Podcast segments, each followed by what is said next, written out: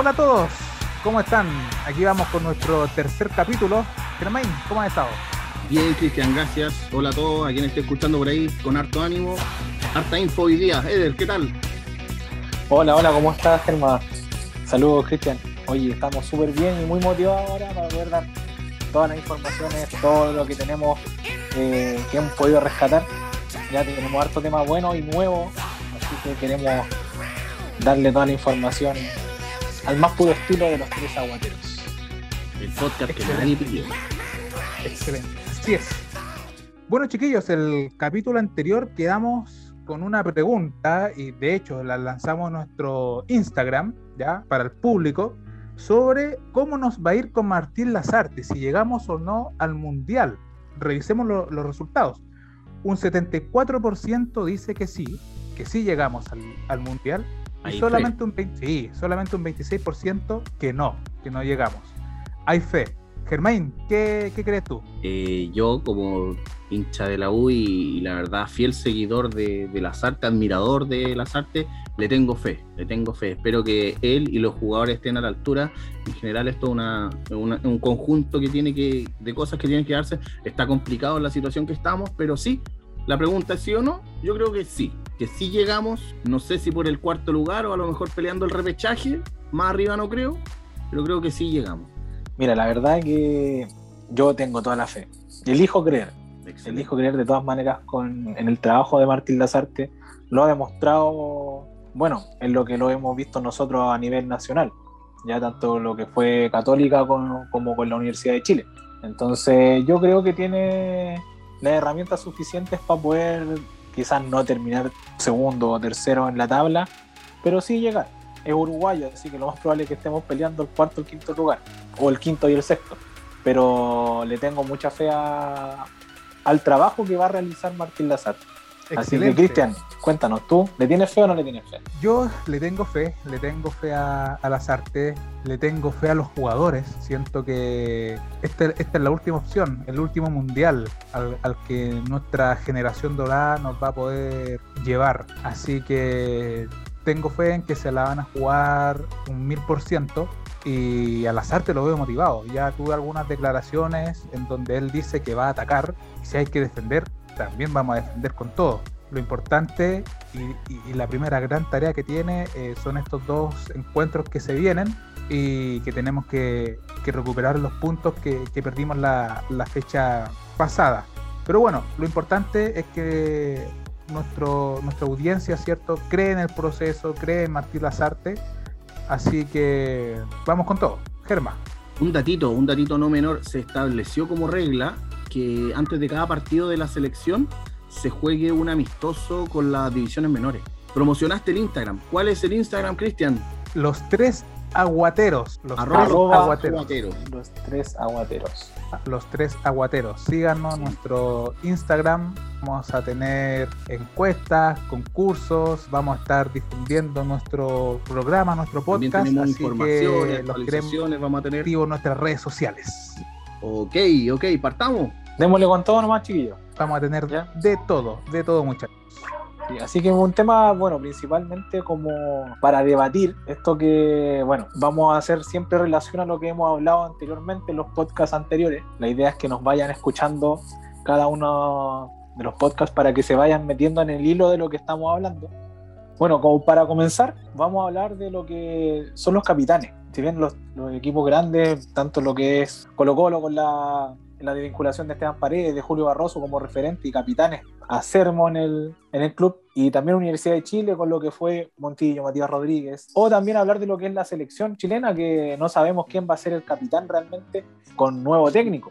Así que analicemos más o menos qué es lo que se nos viene ahora con los capitanes y referentes de estos equipos. Así que cuéntanos, Germa, ¿qué, qué, qué ves tú? Eder, durante el 2020, por ejemplo, la U tuvo de capitán principal a Matías Rodríguez. También estuvo el tuto de Paul, Osvaldo González y Walter Montillo. Se retira Montillo, se retira Matías Rodríguez. Se retira también en un principio, digamos, o sea, se va de la U en un principio Osvaldo González, pero, pero vuelve.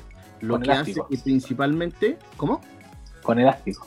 Claro, claro, totalmente.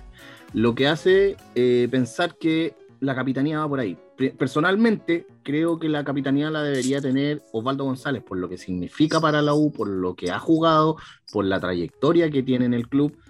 También sale la pelea Espinosa, que ha sido un jugador, digamos, gravitante en el último tiempo, bastante regular, pero sí un jugador que siempre tiene esa, forma eh, de jugar de forma guerrilla.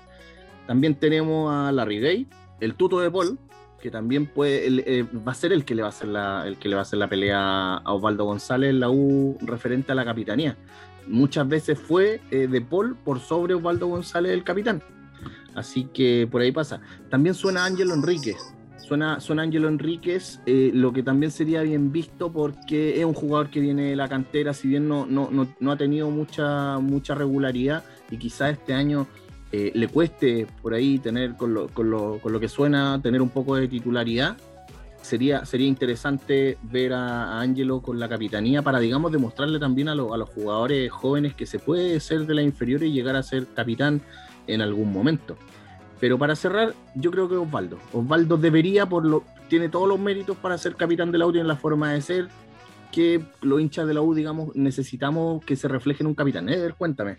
Sí, mira, ahora, eso es como la opinión personal, hablando como desde un hincha de, la, Universidad de Chile. Pero tú, ¿qué crees que vaya a elegir Dudamel al momento de, ver la, capitanía?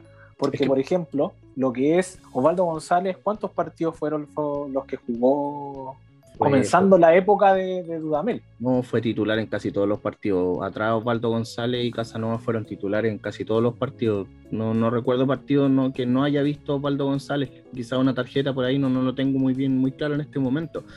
Pero siendo objetivo, la pelea es esa. No, la pelea es de Paul y Osvaldo. No, no, no creo que entre Espinosa a esa pelea. Espinosa puede ser en un momento en que no esté ninguno de los dos eh, no me gustaría ver a De Paul de capitán. A mí me encanta De Paul, lo encuentro un caballero, pero no me gustaría verlo por sobre Osvaldo González. Creo que no, demostraría una, buena imagen al club, digamos, referente a los años que lleva Osvaldo González. Y creo que la pelea está ahí. De esos dos sale el capitán de la U. Ahora, más, esta vuelta con el Asti de Osvaldo González, ¿le jugarán contra al momento de tener una capitanía? En, el equipo, en el sentido quizás no de liderazgo, pero sí frente a Dudamel, sí frente a la, directiva, que él sea el capitán. Hay que tener en cuenta que Osvaldo tenía una oferta de México. Esa mm. oferta no llegó a buen puerto y Osvaldo agarró el teléfono, llamó a Uber, eh, Vargas o, o Goldberg y hizo saber que sí estaba dispuesto, pero que incrementaran un poquito eh, la baja que le habían propuesto en el sueldo y poder retornar al club. Creo que fue muy importante lo que pasó con, la, con, la caída de su, de, su, de su paso a México otra vez.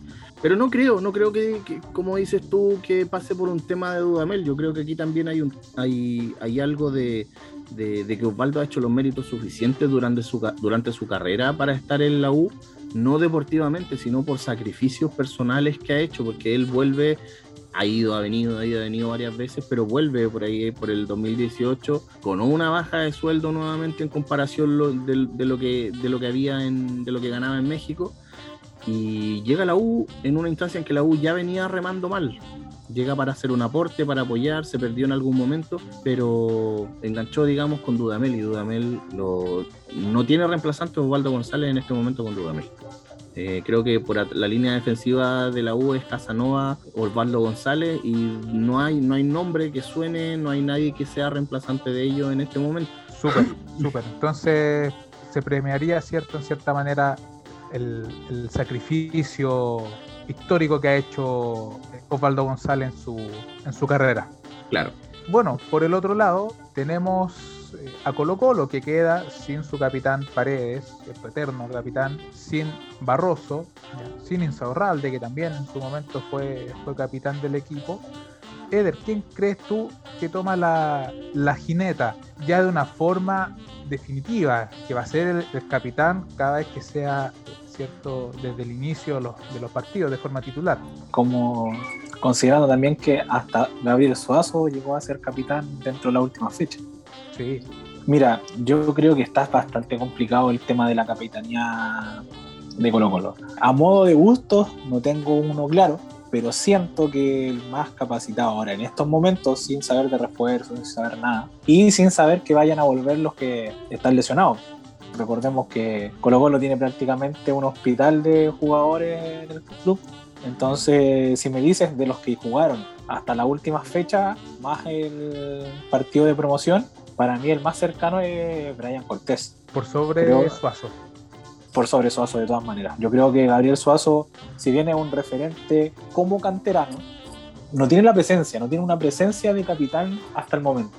Si bien tiene ganas, tiene, tiene garra, le pone huevo, eh, podemos decir que para mí Actualmente Brian Cortés tendría que tomar la capitanía de Colo Colo sin tener algún, algún nombre claro. Consideremos también, que lo hablamos hace un par de grabaciones atrás, lo que es la madurez que alcanzó Brian Cortés en este periodo. Más allá de sus condiciones, le ha salido esa parte, esa parte como mucho más, eh, más madura, que yo creo que podría ser sin duda el capitán.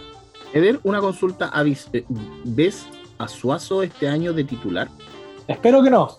No, pero no, no, no, no, esperando, siendo realista. No, siendo realista por eso te digo, espero, espero que no. ¿Sabes por qué? Porque siento que Gabriel Suazo tiene mucha regalía, por así decirlo, en Colo Colo. He sentido eso. No quiero decir que no se haya ganado el puesto ni el lugar en el equipo, sino que él si no juega de, de lateral izquierdo, juega de volante central. Pero nunca lo dejaste de ver en un equipo, titular en este caso. Yo creo que eh, a Suazo le falta tener esa competencia real. Más que tapar hoyos, que se utilizó mucho durante el campeonato, que estaba tapando hoyos, que no teníamos lateral izquierdo, iba la banda eh, y teníamos tranquila, tranquilo el medio campo, que, que, se caía uno del medio campo, volvíamos a tirar a Suazo para acá, para el medio campo. Entonces, más que tapar hoyos, yo creo que Suazo necesita una verdadera competencia y en un lugar específico. A él le puede gustar, yo creo, a modo personal, mucho jugar de volante central, pero no ha demostrado tener la calidad suficiente para jugar ahí. Creo que se ha desarrollado mucho mejor por la banda que por el medio. Ahora, el técnico decide, pero espero no verlo de titular, más que nada por un tema de, que necesita crecer. Justamente estamos en, época, ¿cierto?, de, en la época de, humo, como lo mencionamos en, nuestro capítulo anterior, por los refuerzos, le va a tocar eh, pelearla, ya no le va a tocar, ¿cierto?, eh, tapar hoyos, como, como lo venía haciendo en el, en el campeonato, de lateral izquierdo, de, de volante mixto. Y sí, le, le, va a costar ahora, yo creo, agarrar titularidad. ¿Qué pasa si eh, Ronald de la Fuente, ¿cierto?, hubiese sido titular indiscutido o hubiese tenido un buen nivel? O Brian Beja, hubiese tenido un buen nivel. ¿Hubiésemos tenido a Suazo de, titular? Pensando, ¿cierto?, en que Fuente y Carmona eran los titulares, difícil. A mí en lo personal, estamos hablando del tema de eh, la, capitanía, ¿cierto?, del, equipo, me gustaría que fuese alguien eh, de la cantera. Obviamente, como tú bien dices, Eder, el, referente canterano que tenemos es Suazo. No obstante, me parece acertada tu, tu opinión de que sea Brian Cortés hemos perdido muchos referentes. Eh, cuesta buscar algún referente, algún jugador pesado que, que, pueda llevar la capitanía de, Colo Colo. Pero premiando el cierre de año que tuvo Brian Cortés con tapadas notables que nos salvaron varios partidos, el liderazgo que ha, demostrado este último segundo semestre prácticamente del, campeonato, yo lo premiaría con, con una capitanía. Ahora, ¿quién sería el segundo capitán o, un tercer capitán en caso que, ocurran lesiones, ¿cierto? Que, ocurran suspensiones? Ahí ya empieza a verse un poquitito más, más difícil. Claro. Ahora, pensando en que también vamos a recuperar jugadores, también podemos pensar en Matías Saldivia. También. Que yo creo que en ese, en por ese lado tenemos a alguien un peldaño más que Brian Cortés, yo creo. Pero Cortés, Cortés llega, mira, Cortés tiene 25 años, llegó el 2018, llega con 23 años, 22 años a Colo Colo. Igual es joven, igual puede formarse un referente al llegar joven a Colo Colo. Sí, de todas maneras. Como mencionaba Miguel Pinto cuando lo entrevistaban en, TNT en TNT Sport, Brian Cortés ya no tiene que soltar el arco, no, no lo tiene que soltar, no, el, segundo arquero que queda ahora, que es Omar Caraval, eh, que es un, excelente arquero, Julio Fierro como, como tercero, va a tener una buena competencia, pero Brian Cortés ya se empieza a desmarcar y está uno o dos peldaños quizás más arriba. Entonces ya lo podemos tomar, ¿cierto? Quizás si hace un buen campeonato el 2021, lo podríamos tomar como, como un referente, si es que hace una carrera exitosa en Colo Colo. Y consideremos también que en su momento fue bastante resistido por, la hinchada, por los medios, eh, dado su, su edad, como decía Germain, llegó muy chico también a, a pararse al frente del arco de Colo Colo. Gran responsabilidad tuvo. Fue una, claro, de todas maneras. Entonces yo creo que, es algo que es algo que, que, yo creo que por trayectoria o por tiempo que lleva en el equipo y como te digo, todo lo que ha avanzado. Imagínate que ha tenido nominación a la selección, ya obviamente siendo segundo, tercer arquero, pero no deja de serlo. Es, proyección, en este momento para la selección Brian Cortés. Exactamente. Yo, nombre. Mira, los voy a llevar a, los voy a traer a, la comuna de Las Condes para dar un ejemplo acerca de, lo, que puede llegar a ser las repercusiones que puede llegar a, tener que un jugador sea capitán. No sé si recuerdan hace poco, en un partido con Audax italiano, el, el Chapajo en salida no estuvo y integraron al Catuto Rebolleo, jugador de, de 23 años de Católica, de las divisiones menores. Y apareció en las redes sociales Nicolás Castillo haciendo la crítica de que por fin eh, había un, jugador que no había jugado en la contra, que era capitán, lo que causó un, un revuelo mediático total.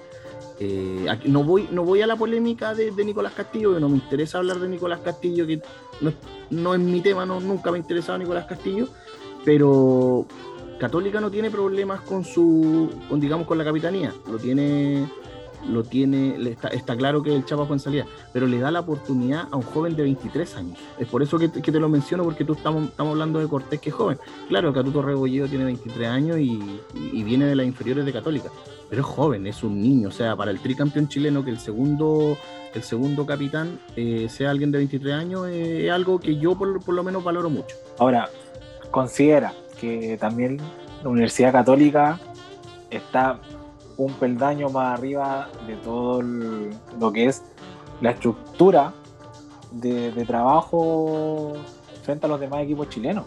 O sea, para mí... ¿Formativo? Como es un todo. Para mí la, universidad, sí, la institución que... Lo que formaron, lo que se preocuparon de hacer. O sea, para mí la católica de verdad que es un ejemplo a seguir. Y sería muy bueno que, muchos equipos puedan tomar algún tipo de modelo así. Eh, sería ideal a uno como hincha de Colo Colo que funcionara de esa manera, porque te da la oportunidad o la tranquilidad de poder hacer ese tipo de cosas que comentas recién, que un joven, joven formado en Universidad Católica de 23 años sea el capitán del tricampeón chileno. Decirlo con todas sus letras, o sea, ellos se pueden dar el lujo de hacerlo. ¿Por qué? Porque yo creo que como institución, la Universidad Católica en estos momentos está un peldaño más arriba. No tiene, que todos los demás equipos de tiene falta de líderes. Oye, también los quiero llevar ahora al, a lo macro. Vamos con la selección. ¿Le devolverá la capitanía Lazarte a Bravo? siempre que, vuelva a ser titular porque viene saliendo de una lesión. Buena pregunta.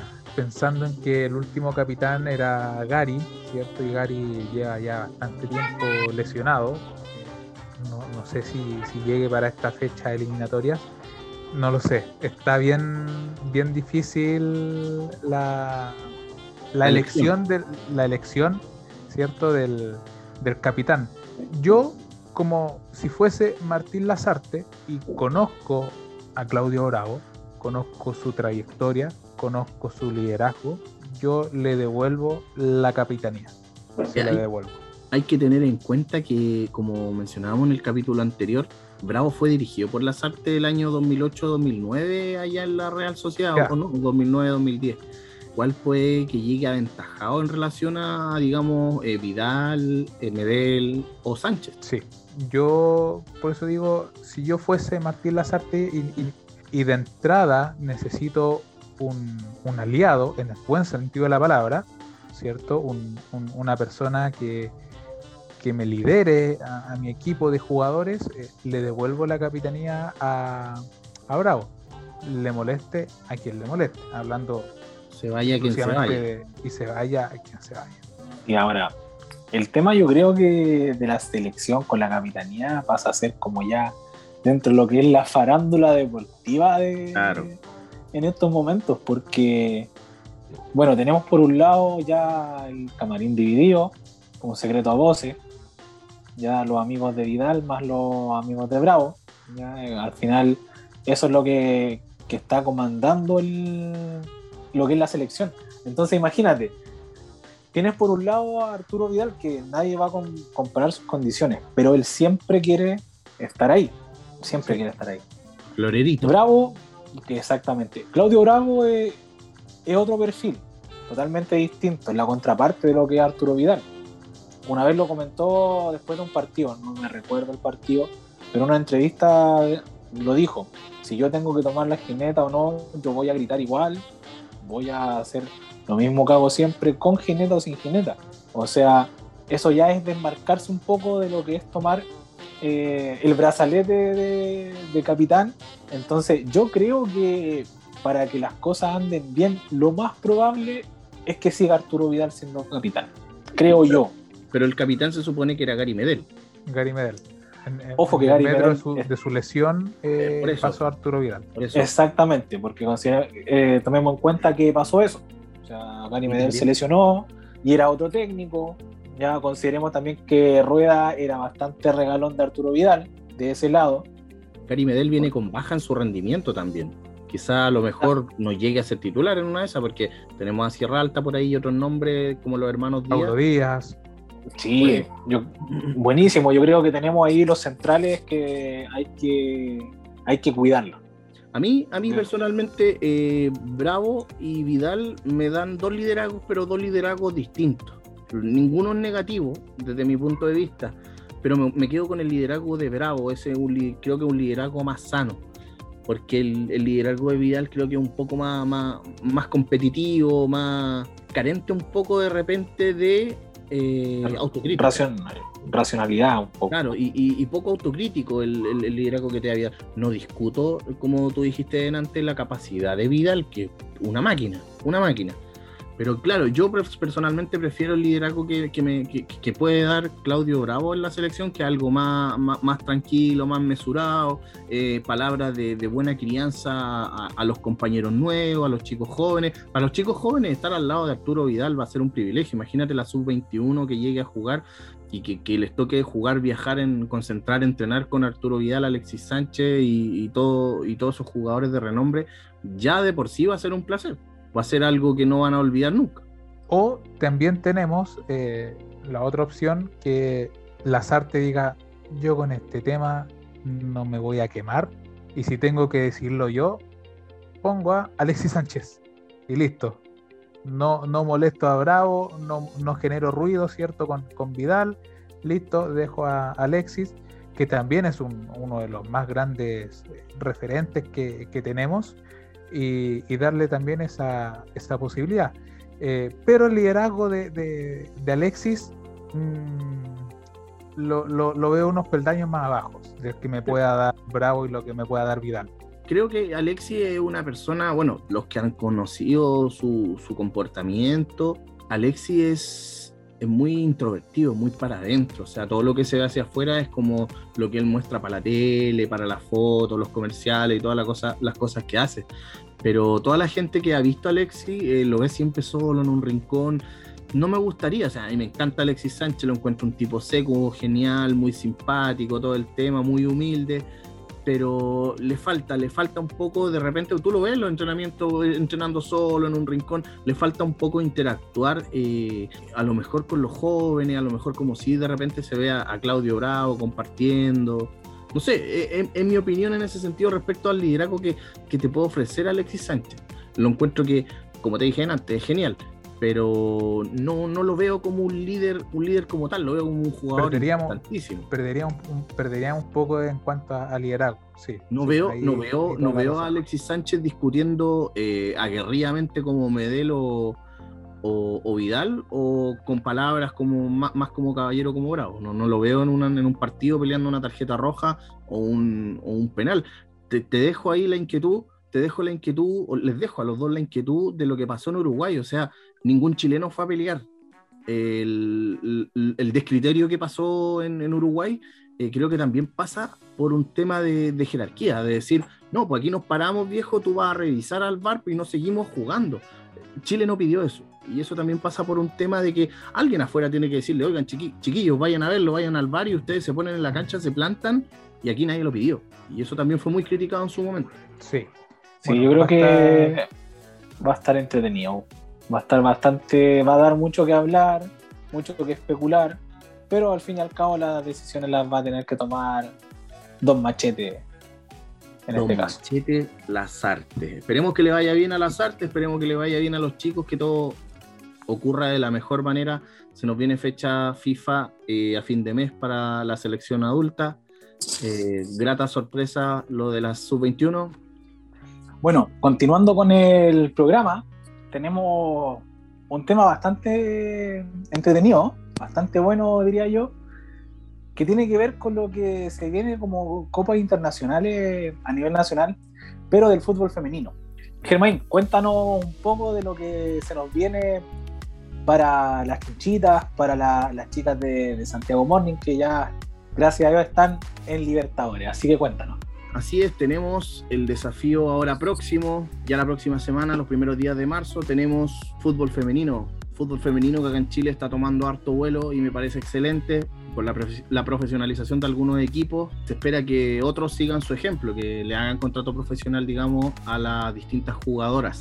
Copa Libertadores. A nivel chileno, eh, tenemos a Colo Colo como campeón de, de la edición 2012 ustedes lo recuerdan, que fue bastante, bastante mencionado en su momento, el, único equipo chileno que tiene la femenina y la, la, masculina. Segundo lugar también Colo Colo el equipo con más historia a nivel sudamericano en la Copa Libertadores. Tiene el segundo lugar 2011, 2015, 2017, tercer lugar el 2013 y el cuarto lugar el 2018. Colo Colo tiene nueve participaciones en esta Copa Libertadores, tiene 71 puntos. Es el equipo que tiene más puntos en la Copa Libertadores eh, a nivel sudamericano. Más atrás aparece en el lugar 15 Everton y en el lugar 30 el Chaguito Morning. Esos tres equipos son los únicos tres equipos que han participado en la Copa Libertadores. Hay que tener en cuenta eh, que la U eh, fue campeón el año 2016, pero entra ahora por su primera participación en Copa Libertadores, así que ya van a ser cuatro equipos chilenos, lo que es excelente para, el pronóstico, para el futuro que se avisora. El equipo más, más ganador es el San José de Brasil, que tiene tres, tres torneos de Libertadores, el Santo y el Corinthians tienen dos. Tenemos un Everton que llegó el 2010 al segundo lugar y el, el 2009 al cuarto lugar. O sea, también tenemos Everton. Everton cuando, cuando la, se profesionalizó el fútbol femenino el año 2008, Everton tuvo una, una, una, participación eh, notable a nivel internacional y fue el primer bicampeón, digamos, y el primer campeón de lo que es la historia del fútbol femenino chileno. Mira, qué, qué, interesante. ¿eh? Ojalá pudiésemos hablar a sí mismo de como se lo comentas, de, Colo Colo del fútbol femenino con el masculino. Pero bueno, importante darle cabida, ¿cierto?, al, fútbol femenino en nuestro podcast. Cuéntanos, Germán, ¿cómo están conformados los grupos que se van a ver enfrentados la, Universidad de Chile y el Chaguito Morning en esta eh, edición de la Libertadores?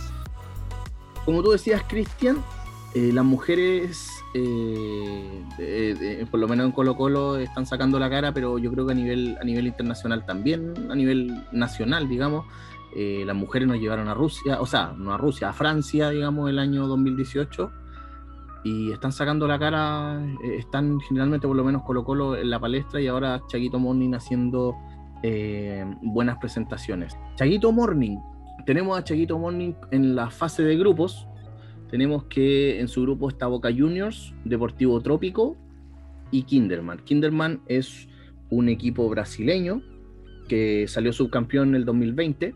Deportivo Trópico es un equipo boliviano que viene siendo campeón de la Liga Boliviana. Y Boca Juniors también viene de ser campeón el año 2020 con una goleada. Hay un, partido 7 a 0 le metieron a River en la final. Mm. Hay que, hay que destacar eso. Los partidos del Chaguito, el viernes 5 de marzo a las 19.30, Boca Juniors. Lunes 8 de marzo a las 17 horas, Kinderman. y el 11 de marzo 19.30 horas Deportivo Torópico. Ese es lo que se le avisora a Santiago Morning. Y bueno, tiene un, grupo por el fútbol que ha mostrado que Santiago Morning, eh, yo creo que accesible. Yo creo que ahí eh, Kinderman, Boca Junior y, el Chaquito pueden ser los, los, que den el batacazo en ese, en ese grupo. Eh, Trópico, claro, ya pasa a ser un poco más, más, bajito en, rendimiento. Aquí cualquier cosa puede pasar. Pero bueno, hay que esperar para ver. Chaquito Morning llega bien preparado, tiene un muy buen equipo. Excelente, excelente. Ojalá eh, que tenga harto éxito el, equipo femenino de, del Chaquito. Claro. ¿Y la U? ¿Cómo viene la U?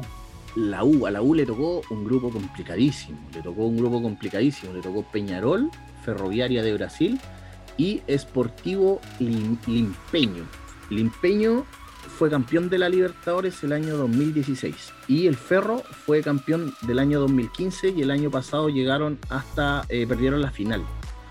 Así que tiene la U un grupo bastante complicado. Peñarol también es una potencia, digamos, o sea, un buen equipo. Viene de ser campeón el 2019. Y Ferro también es campeón en Brasil el año 2019. A la U tenemos el sábado 6 de marzo a las 7 y media Peñarol Esportivo Limpeño el martes 9 de marzo a las 19.30 y el 12 de marzo a las 17 horas con Ferroviaria. Eso es lo que le toca a la U. Como te decía, a la U le toca un grupo bastante complicado. Eh, la U tiene armas como para, llevar adelante una buena tarea. Recordemos que son 16 equipos eh, los que hay en esta, en esta Copa Libertadores, clasifican los dos mejores. La U la tiene yo creo que un poco más complicada que el Chaquito. A la U le tocó, le tocó un poco más difícil. ¿no? no pierdo la esperanza de que la U pueda cumplir un buen papel pero bueno, hay que ver lo que se viene. Todo es posible. la U con el Chaquito jugaron un partido en, hace poco, en, enero, para definir al, campeón del torneo 2020 y, lo ganó el Chaquito 2 a 0 con dos golazos, dos sendos golazos. La U llega después de ganarle a Colo Colo 2 a 1 con goles de la que para mí es la mejor eh, delantera del torneo nacional, que es la Dani Zamora, y tiene un pique espectacular. Y eso, eso es lo que, lo que les puedo contar, digamos, a, grueso modo de, de, lo que se viene en la Copa Libertadores. Dejar en claro que esta Copa Libertadores es la 2020, que se juega en Argentina. El, año pasado, por todo el tema de la pandemia, se suspendió y se juega ahora. Y el 2000, la Copa Libertadores 2021 se juega en octubre en Chile. Así que ahí tenemos, esperemos llenar los estadios, que, estemos a la altura de eso y podamos. Eh, tuvimos el Mundial el 2008, me acuerdo eh, que hubo mucha gente, las entradas eran gratuitas en ese tiempo.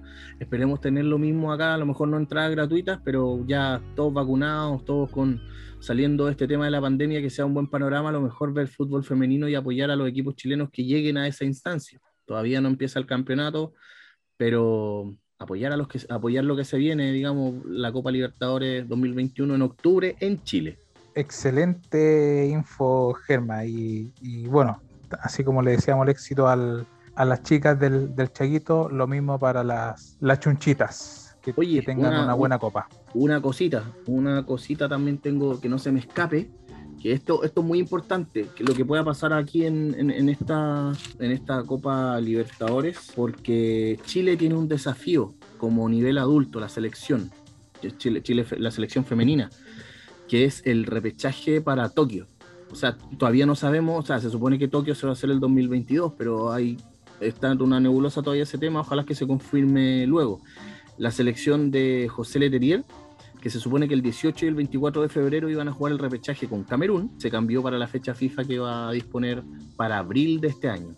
O sea que también esto, esto puede servir como, como una pronte, como un entrenamiento, porque estos dos equipos, la U y, y Santiago Morning, tienen bastantes jugadoras seleccionadas eh, en el medio. O sea, tenemos algunas jugadoras que juegan en el extranjero, pero la U y el Chaguito eh, también son potencias a nivel nacional en estos momentos. La U se preparó el año 2019 para pelear campeonato y lo hizo y logró su primer objetivo que es ir a la Copa Libertadores. Y eso mismo te quería consultar, Germain, respecto a lo que son las seleccionadas. ¿Cuáles son como la, nuestras armas que tenemos como para de cara a la selección?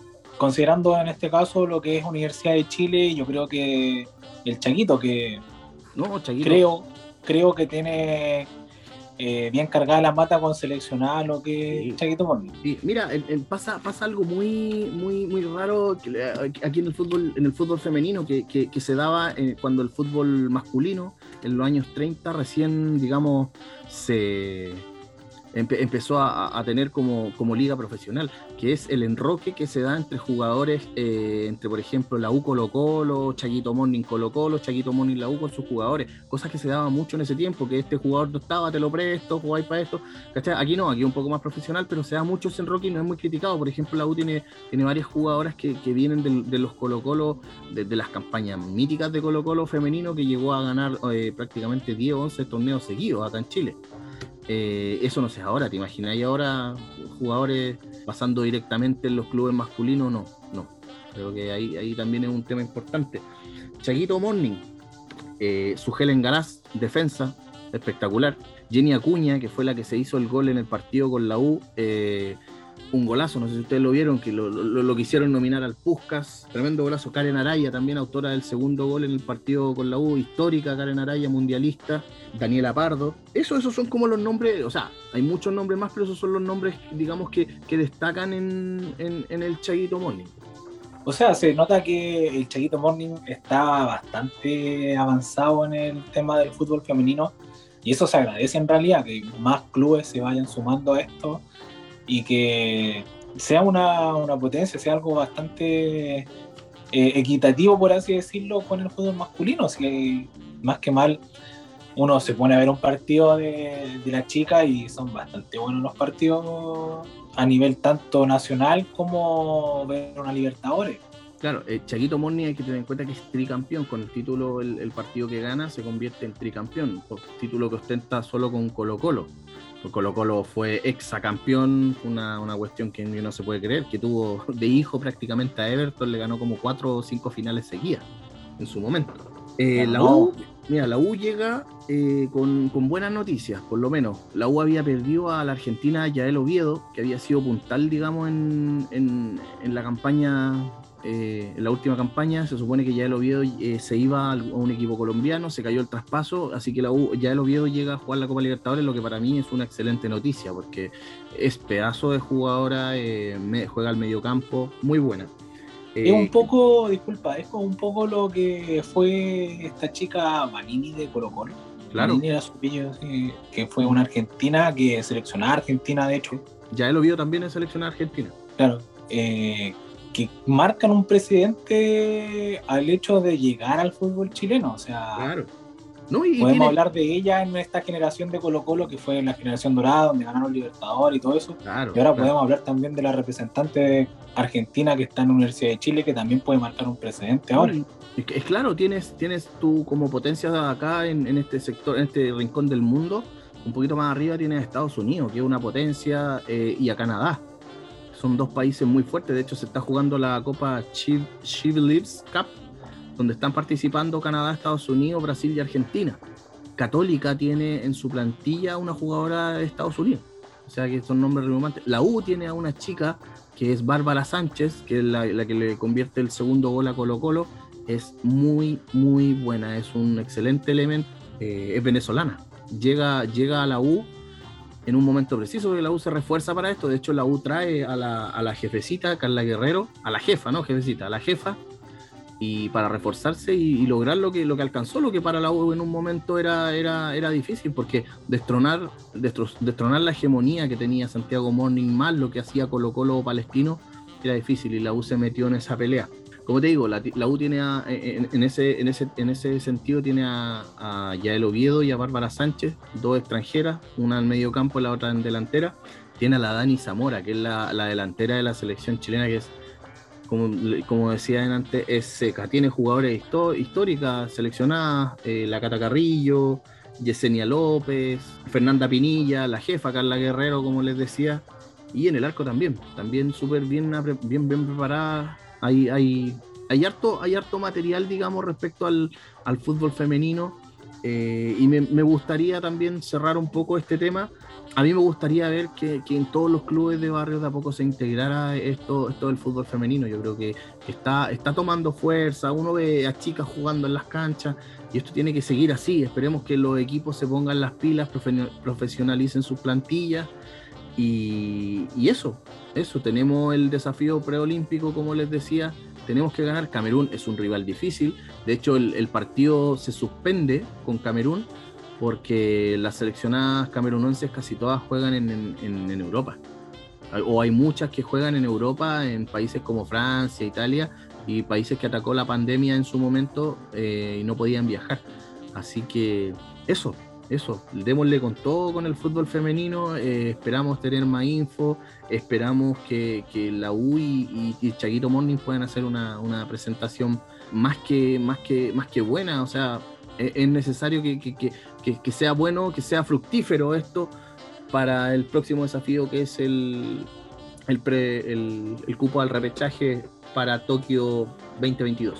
Excelente, Germán bueno, muy buena información nos diste, bastante clara, y esperamos de aquí ir más con lo que es el fútbol femenino. Queremos abarcar todo lo que tiene que ver con el fútbol y el fútbol femenino se viene fuerte y eso es bastante bueno, eh, ya que nos van a representar a todos en realidad. Así que eh, se agradece la info, esperemos seguir eh, dando más información o tener más conocimiento de esto para poder entregárselo a nuestros auditores. Así que, eh, bueno, finalizando un poco con este tema, también nos queda hacer nuestra pregunta de la semana, por así decirlo, que va a estar, recuerden, en nuestro Instagram, arroba los tres aguateros.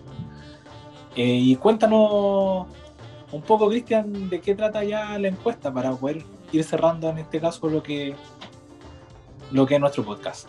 Bueno, como bien mencionó Germa, tenemos bastante información ya de los equipos femeninos, tanto del Chaguito como de la Universidad de Chile. Así que nosotros esperamos que les vaya bien. Así que nuestra pregunta va enfocada a eso, ya a cómo nuestros auditores eh, y a las personas cierto que nos siguen en redes sociales creen que eh, les va a ir tanto a la U como al Chaguito. Ya, eh, ojalá tengamos una final chilena, ya, eh, o por lo menos alguna representante, ya, o si eh, consideran que, que pasamos alguna fase, pero quizás no, no a las finales, ahí queremos ver sus, sus opiniones, así que ahí en ese sentido va nuestra pregunta relacionada a este, a este podcast. Bueno, Gracias, Cristian, por esta pregunta que le deja a los auditores. Recuerden que va a estar en nuestro Instagram, arroba los tres aguateros. Así que, nada, pues, finalizando ya lo que es este podcast, espero que les haya gustado a todos. Vimos bastante información, estuvo bastante nutrida. Así que, nada, yo me despido por este lado. Les deseo lo mejor a todos. Nos vemos en otro podcast. Eh, recuerden de seguirnos, compartir la nuestros links, tanto de Spotify, donde tengan, compartan. Vamos a estar muy agradecidos que nos escuchen y que nos vayan siguiendo en todas nuestras redes sociales, que vamos a estar también bastante activos. Así que, Cristian, palabra de cierre. Valer, eh, nada, agradecer a, todos y bueno, y esto, esto nació y ya no para, así que nos vamos con todo, muchas sorpresas en redes sociales, en Spotify, entrevistas Así que nada, eh, cuando ya esté listo, recién salido el horno, nuestro podcast, eh, compártanlo, difúndanlo a todos sus contactos. Así que nada, nos vemos en nuestro siguiente episodio. Germa. Buen capítulo del día de hoy. Eh, agradecer a, quien esté escuchando en este momento, quien haya llegado hasta acá. Como, dicen los muchachos, se vienen hartas sorpresas. síganos en nuestras redes sociales, apóyennos. Eso, excelente capítulo. Eh, nos vemos en una próxima edición. Antes de irnos, vamos a sacar un screenshot porque nosotros estamos grabando acá por, por videollamada. Así que les dejamos esta fotito en redes sociales. ¿Quién la toma? ¿Eder o Cristian? Cristian. Cristian. Uno, dos, tres. Ahí vamos. Estamos listos. Excelente, excelente. Saludos a todos. Muy buen capítulo. Adiós.